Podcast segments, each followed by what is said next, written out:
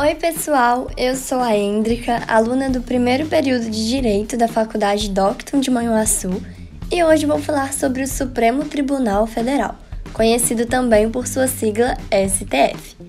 O Supremo Tribunal Federal é a instância máxima do Poder Judiciário e trata de assuntos constitucionais, sendo o guardião da Constituição Federal.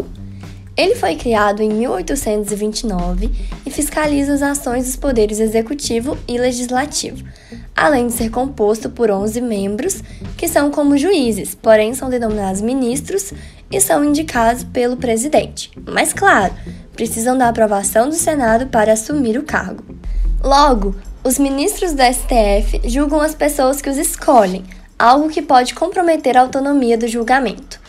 Para que isso não ocorra e seja garantida a liberdade do órgão, os ministros têm uma garantia de vitaliciedade, ou seja, só podem ser retirados de seus cargos em casos especiais e nunca por decisões políticas.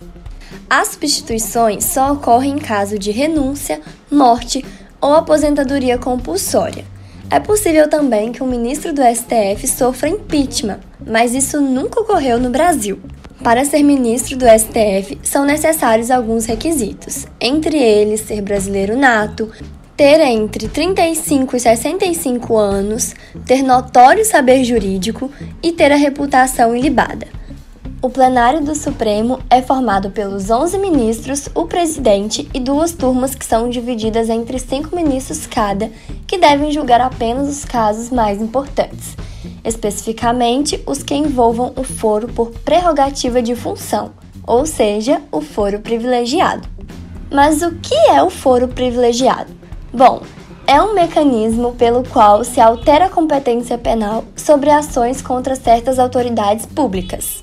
Na prática, uma ação penal contra uma autoridade pública, como os parlamentares, é julgada pelo STF.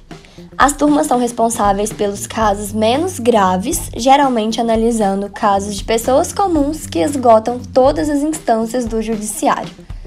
Mas como o STF é o órgão máximo de julgamento no Brasil, não haverá recurso após que o mesmo julgar um caso. Ou seja, as decisões do STF são definitivas. Ademais, uma decisão do STF possui um grande impacto no poder judiciário podendo servir como exemplo para aplicação em outros casos, e se houver determinação contrária por algum juiz ou tribunal, caberão diversos recursos para o STF.